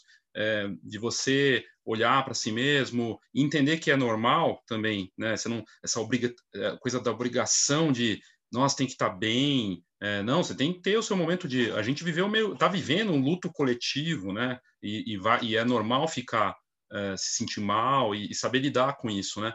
Até é engraçado, Cacá, que você trouxe essa questão. Eu estava pensando aqui no que a Mari tinha trazido no começo e, e de como você cria, porque a gente ficou um bom tempo da conversa falando de máscara, um negócio que aperta, chato pra caramba, necessário, e aí você ainda tem que ser criativo e, e conseguir fazer as e sentir prazer na, na fotografia, né? E, e, lidar com as pessoas. Eu queria perguntar para vocês é, essa parte da, da, da, parte de conseguir sentir prazer e criar e lidar com as coisas com uma certa leveza mesmo nessa situação toda. O que, que vocês acham? É, é, eu, quando eu vou fotografar, eu vou bastante receoso, muito cauteloso, é, mas eu vou muito dedicado. É, eu sempre falei isso para vocês aqui, eu, eu, fotografo sorrindo muito, falando muito, é, e eu me peguei sorrindo atrás da máscara e está tudo certo. É, eu acho que a gente precisa né? É, um dia você pode estar melhor, outro dia não tão bem, é, mas ir tocando as coisas em essa realidade louca que a gente está vivendo, ela não é, é tão passageira assim. É, a gente tem aí um, um, bom tempinho pela frente. A máscara vai fazer parte da nossa vida por mais né, um ano e meio, dois. Vai depender um pouquinho de variações. Então, eu acho que essa compreensão de que é, o mundo todo está dentro desse troço, é, você olhar para dentro de você e olhar do outro que está ali se relacionando com você, porque eu acho que fotografia é sempre uma relação, é, é, faz as coisas um pouco mais leves, Léo. Muito bom, muito bacana. Laura, Mari, o que, que vocês acham? Eu só, só Léo, desculpa, eu só ia acrescentar, você falou do lado é, emocional das pessoas, e a gente que lida com crianças, né, eu fico com muita dó dessas crianças que estão há um ano fora da escola, né, que estão é, trancadas em apartamentos, é, sem sair, sem poder ir no parquinho. Eu começar. Nossa, é, as crianças, eu acho que ah, todo mundo fala a saúde mental dos adultos, mas ninguém está olhando, né, assim, aqui né, nessa sala a gente ainda não falou disso. É, eu acho eu vejo no estúdio as crianças chegando, é, assim, elas olham aquele lugar que não é tão grande, mas que é vazio, assim, a parte branca, elas começam a correr, girar é, e pular enlouquecidamente, gastando toda aquela energia, sabe? É como se aquilo fosse um lugar imenso e elas precisam. Tipo parque de diversões, né? É, tipo, é, então, assim, eu tenho sentido que eu tô ficando muito mais cansada do que antes, porque é difícil você lidar com as crianças nessa, nesse grau de, de ansiedade, de, de, de energia reprimida, sabe? E isso está acontecendo direto. Né? Os bebês, imagina, tem bebê que nasceu em março, tá um ano trancado dentro de casa, conhece pouca gente, mal viu os avós, né, nesse tempo todo. E, e, esses bebês, eles têm reações muito loucas, né? Alguns choram, é, estranham, é, os que são sociáveis vão bem, mas tem alguns que os pais falam, ah, sabe o que é? Ele quase não vê gente. Então, você imagina, né? O, o, o bebê não vê gente, ele fica dentro de casa e ponto, né? E, e eu tenho visto, assim, que isso é uma coisa que a gente tem que conversar muito com os pais, deixar eles muito à vontade, dizer, olha, é, eu tô, tô vendo isso, é uma coisa normal, porque os pais ficam envergonhados, né? Ai, meu filho, para, é, não mexe aí, faz isso, faz aquilo. Ele não é assim nunca. Eu falo, gente, é normal, eles estão, sabe, é, é a, a saída, vir ao estúdio, que antes era uma coisa legal, agora é o programa, né? É tipo o programa do trimestre, né? Para quem faz acompanhamento. Então tem mãe que chega lá e fala assim: Nossa, Laura, você não sabe, eu fico sonhando com o dia que eu vou vir aqui, porque é tão legal, eu tenho que pensar nas roupas, eu me arrumo, eu faço cabelo, coisa que eu não faço nunca. Né? Eu faço mão, faço pé, faço tudo. Então, assim, é, é o programa. Ela falou para mim com esses, com esses termos. Ela tem três meninos, o pequenininho nasceu em em abril, maio, na, maio. É, e ela falou para mim, vir aqui é a minha alegria. Olha isso. Hum. Tipo, ela não, não faz nada, não sai, não vai para lugar nenhum. Então, assim, o estado emocional também das crianças é uma coisa que a gente está muito atento, para a gente que lida né, com eles aí no, no dia a dia. Concordo, eu acho, eu tenho visto a mesma coisa. Eu vou até a casa, né? Eu não tenho estúdio, então eu vou até a casa e a minha visita vira uma visita. É, é uma, eu, eu, falo que é um luxo que muitas vezes os avós não tiveram de estar visitando aquela família. Então, existe sim uma expectativa muito grande. A, a, reação das crianças ela é exatamente tem aquela criança que está super carente de ter uma, uma pessoa nova ali dentro e está adorando e quer mostrar tudo e quer mostrar o que que virou e quer mostrar enfim né a, a vida dela ali naquele momento e tem a criança que está assustada porque não sabe, literalmente, desde que começou a ter um pouquinho de memória, o que, que é uma, uma, um relacionamento social, né? O que, que é ter uma pessoa ali e conviver. E isso gera uma ansiedade muito grande dos pais e, e gera um esforço muito maior da nossa parte enquanto fotógrafos, porque pensem aqui comigo. Primeiro, a gente já está sem máscara, ó, a gente está com máscara ela, o, sorriso, muitas vezes, da criança, que a gente que trabalha com criança, é quase que uma reação a uma ação nossa. Então, você sorri, você ganha um de volta. Você faz uma careta, ganha uma careta de volta. Você faz um barulho, a criança te dá um barulho de volta. Então, para começar, a gente já tem essa, essa já fica, já perde isso de cara. Então, É, e, além de tudo, a gente tem que se esforçar mais para conseguir é, uma interação com aquela criança. Eu me sinto, como disse no começo da conversa, né? É, porque essa questão do cuidado físico, igual eu falei, a gente já, já discutiu muito isso, a gente, já, a gente conseguiu ficar aqui falando uma hora sobre informações super pertinentes, mas o emocional e psicológico de ambas as partes, tanto do, eu vou usar esse termo só brincando, do contratante e do contratado, ele muitas vezes deixar de lado. Então, eu acho que a gente precisa de se respeitar, assim, é, em relação a nossa nosso desejo. Então, vamos supor, não estou me sentindo bem para poder fazer, é, tal evento. Então, não vou fazer. Não estou me sentindo bem para poder fotografar porque fiquei sabendo, aconteceu isso por acaso aqui pelo fonte com família amiga minha, que essa família estava no sítio de não sei quem e não sei quem estava contaminado. Então eu não vou me sentir bem, não vou cancelar e falar que eu estou cancelando por esse motivo. Assim como eu acho que a família tem que ter essa flexibilidade também com a gente. Igual eu falei lá no começo, né, é o momento da gente dar uma flexibilidade maior e ser mais empático. Essa semana eu tive uma sessão cancelada, minha sessão da segunda-feira na parte da manhã, ela foi cancelada no sábado, porque a partir, é, desde sábado passado, o Calil aqui, o prefeito, é, entrou no lockdown de novo, tudo fechado, loja, shopping, etc. E hoje ainda vai ficar mais radical ainda, vão fiscalizar até prédios comerciais que poderiam estar trabalhando de casa. Então, vai pegar pesado aqui semana que vem. E essa família, ela teve né, a menininha na pandemia e o newborn dela, ela bancou o marido e a mãe. E falou que não, é a segunda filha, que não abriria mão de fazer a, sessão newborn dela. E ela me recebeu na casa dela para poder fazer, e eu sei que foi uma saia justa para a família toda, que ela bancou. E tanto que eu não, ela me pediu não poste foto da Isabel, porque eu já foi um assunto muito comentado aqui na minha família, que os avós dos pais dos meus, do meu marido não conhecem a minha filha, e eu deixei uma fotógrafa vir até aqui. Fiz as fotos dela, beleza. Ela fechou um pacote com acompanhamento anual. Segunda-feira seria a sessão de três meses da menininha. E ela me ligou no sábado falando, Mário, eu não vou conseguir bancar isso de novo aqui em casa. Ainda estamos em pandemia, a situação ainda está desse jeito, ainda está complicado eu já fiz com o newborn e eu não vou conseguir de novo. Você se importa da gente mudar um pouquinho o, o, a questão do acompanhamento? Eu falei, de forma alguma. Então, assim, eu acho que essa, esse, esse entendimento, eu não vou desgastar uma, uma, uma mulher, uma mãe que está ali já vivendo com duas crianças pequenas dentro de casa, uma forma grande de isolamento, com a mãe morando com ela. Então, esse cuidado psicológico, eu acredito que seja extremamente importante agora para que ambas as partes fiquem bem, tanto a gente como profissional, quanto eles como eles. Eu queria fazer uma pergunta aqui para a sala.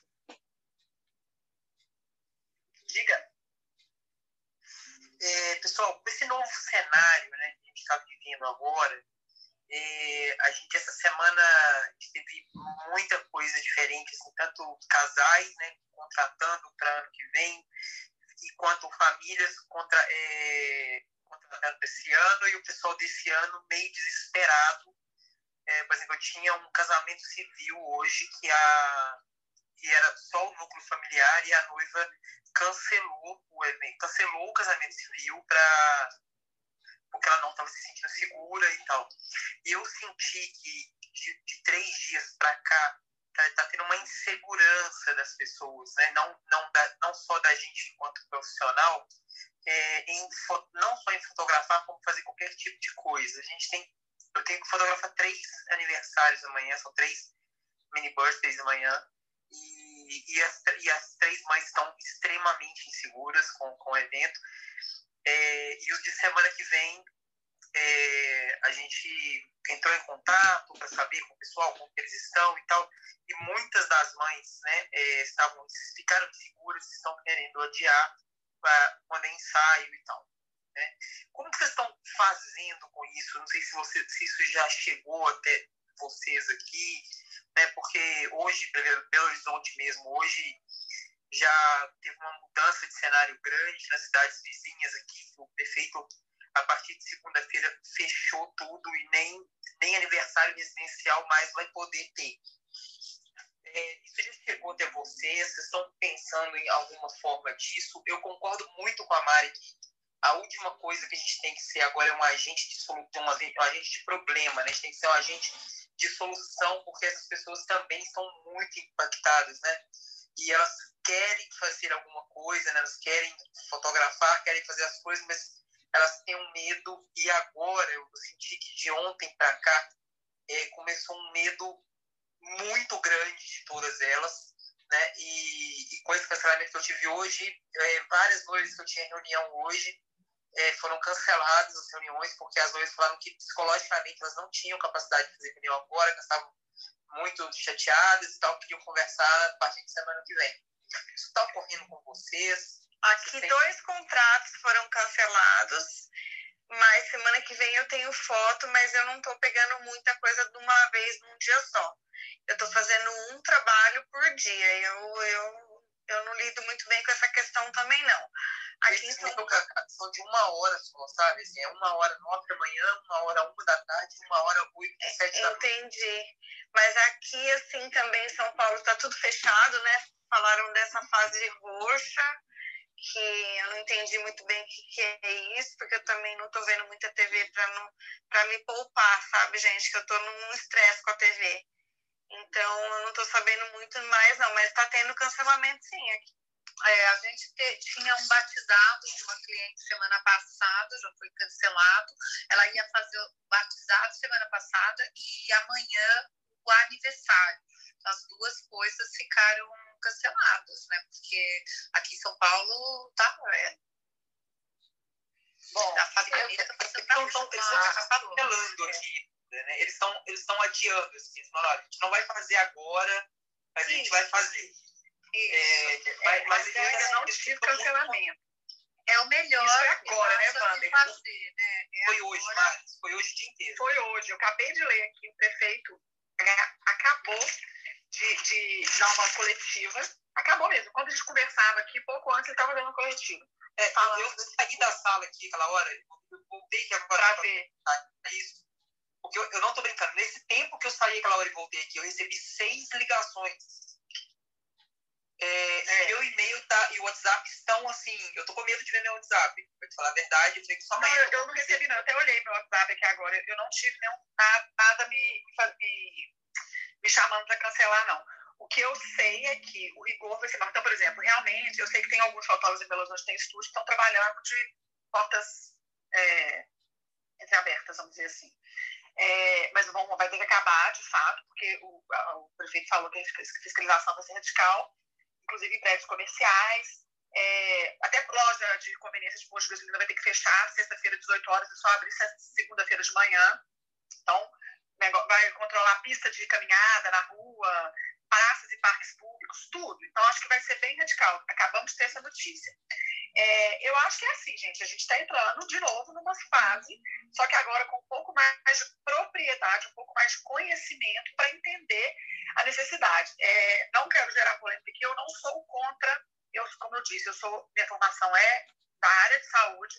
Eu acredito piamente no, no vírus, no poder terrível dele, na capacidade pandêmica dele. Acho que quem questiona isso hoje em dia e quem questiona a letalidade dele, a gravidade dele, o tanto que ele é uma roleta russa, eu acho que é um meio que, entre aspas, um testado de ignorância.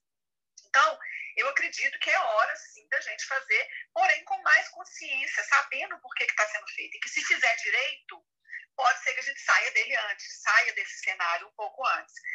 Então, é, eu não sei como que vai ser. Eu acredito que assim é, a gente vai ter uma procura para cancelamentos de algumas coisas, pessoas que ficam mais estressadas.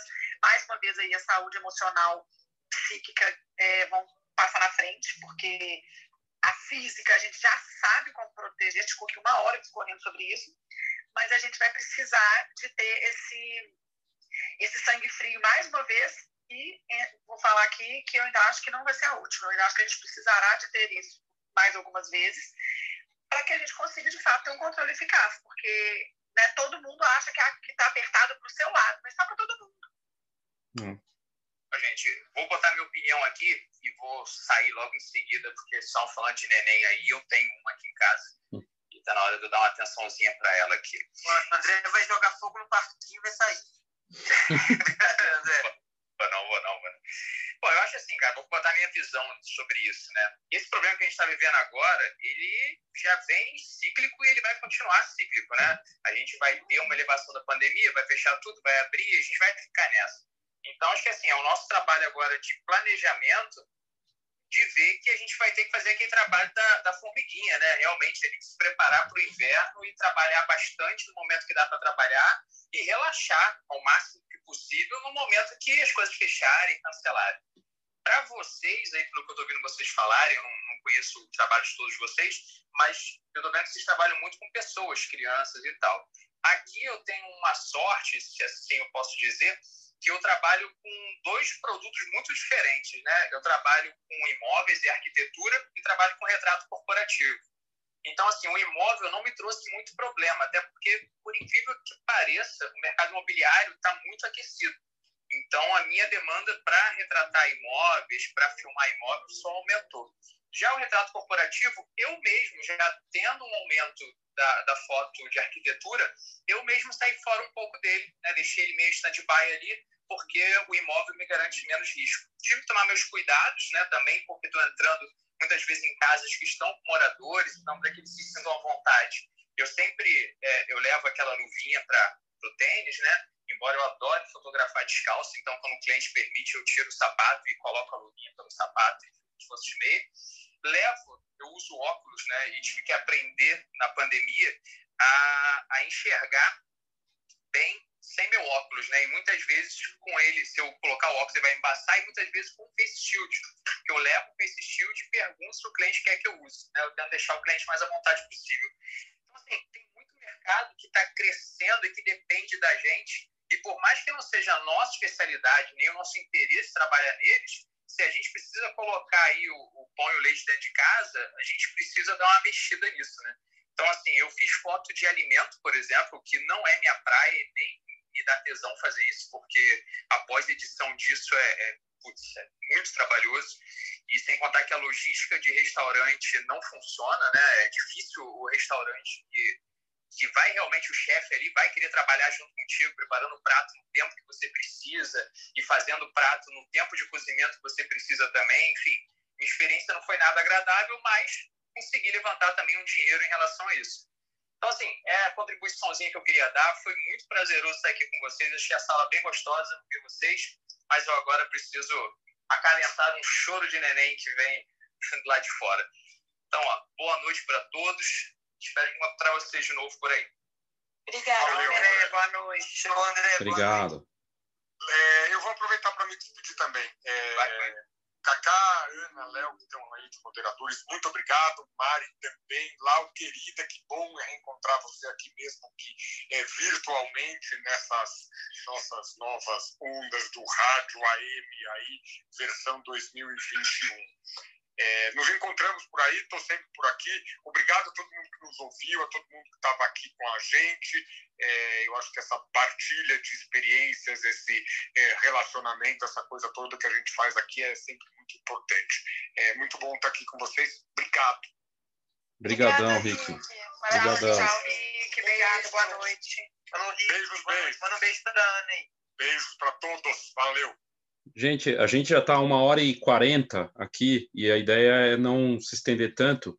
Então, não sei se alguém quer comentar mais alguma coisa, mas eu queria agradecer muito a Mari e a Laura pelo tempo delas e poder trazer esse debate tão importante, né, de como fotografar, como lidar com tudo isso, com segurança e com essas incertezas todas, né?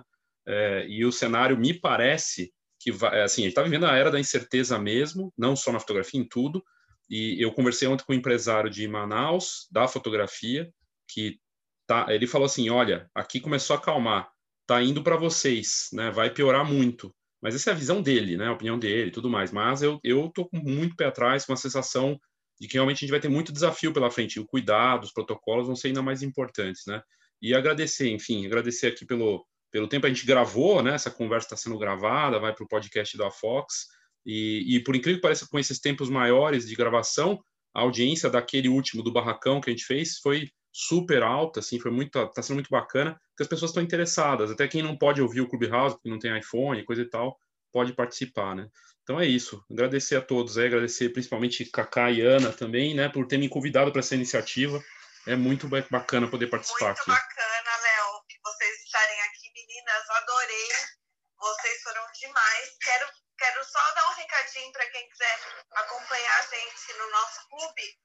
clicar em cima do verdinho ali, onde está escrito momento decisivo, porque a gente também vai fazer umas salas fechadas para os membros do nosso clube. Então, quem quiser, tá bom? Foi demais. Muito obrigada. Obrigada, Mari. Obrigada. Laura, pelo tempo de vocês. Ana, Cacá, Léo, muitíssimo obrigada pelo convite. Acho que é um assunto super importante e que aqui é um espaço ótimo para a gente trocar ideia disso. Né? Acho que essa liberdade para a gente poder debater supre um pouco essa, essa, esse afastamento obrigatório nosso e nos, não nos deixa tão alienados nos nossos pequenos grupos de WhatsApp, que agora já são pequenos, perto disso aqui. Então, foi super válido, foi um prazer, podem contar comigo sempre. Eu também quero agradecer vocês, meninas, Cacá, Ana, Léo, pelo convite e dizer que eu adorei. Foi, eu não tenho ainda, é, não tinha ainda participado de nenhum bate-papo assim é, dentro do Clubhouse, achei muito muito gostoso. Acho que essa troca ela é muito próxima, né? Essa mídia tem, da voz tem isso da gente ficar muito próximo, né? Mais do que com imagem, é quase que um rádio, né? Que fica ligado ali do lado e, e é muito gostoso isso nesses tempos difíceis, né? A gente se sente perto, né? Próximo, dividindo os mesmos problemas entre todos. Então, foi muito bom mesmo. E é isso, a gente vai se adaptando a tudo nessa vida e vamos que vamos, vamos se adaptar aí ao, ao novo 2021 também, que vai ser diferente com certeza. Um beijo aí para todos e obrigada mais uma vez. Queria agradecer também, gente, a oportunidade muito bom. Eu tive que sair um pouquinho para fazer o, o, lanche com a minha filha ali antes da, do horário da dormir. Aí fui, voltei aqui, a gente está seguindo. Obrigado de novo. É, tem, tá impressionante como, na verdade, tem muitas salas loucas nesse, né, no Clubhouse, está dando uma seleção natural disso também. Mas tem um grupo, que esse grupo das pessoas estão aqui, que estão trazendo conteúdo que, como a Mari falou, não, não vale a pena perder, né? Não vale a pena perder, porque é uma forma da gente extrapolar o nosso horizonte nesse momento de confinamento. Parabéns a todo mundo aí. Estamos sempre aí também. Valeu, obrigado, Ricardo. Obrigado a todos. Então vamos, ó, vou fazer um barulhinho aqui de encerramento aqui, que é dos meus efeitos especiais. Uhul! Uhul! Olha, gente, profissional demais. Adoro! Arrasou, Beijo pra vocês. Beijo. Boa noite. Boa noite. Tchau. Pessoal, até mais.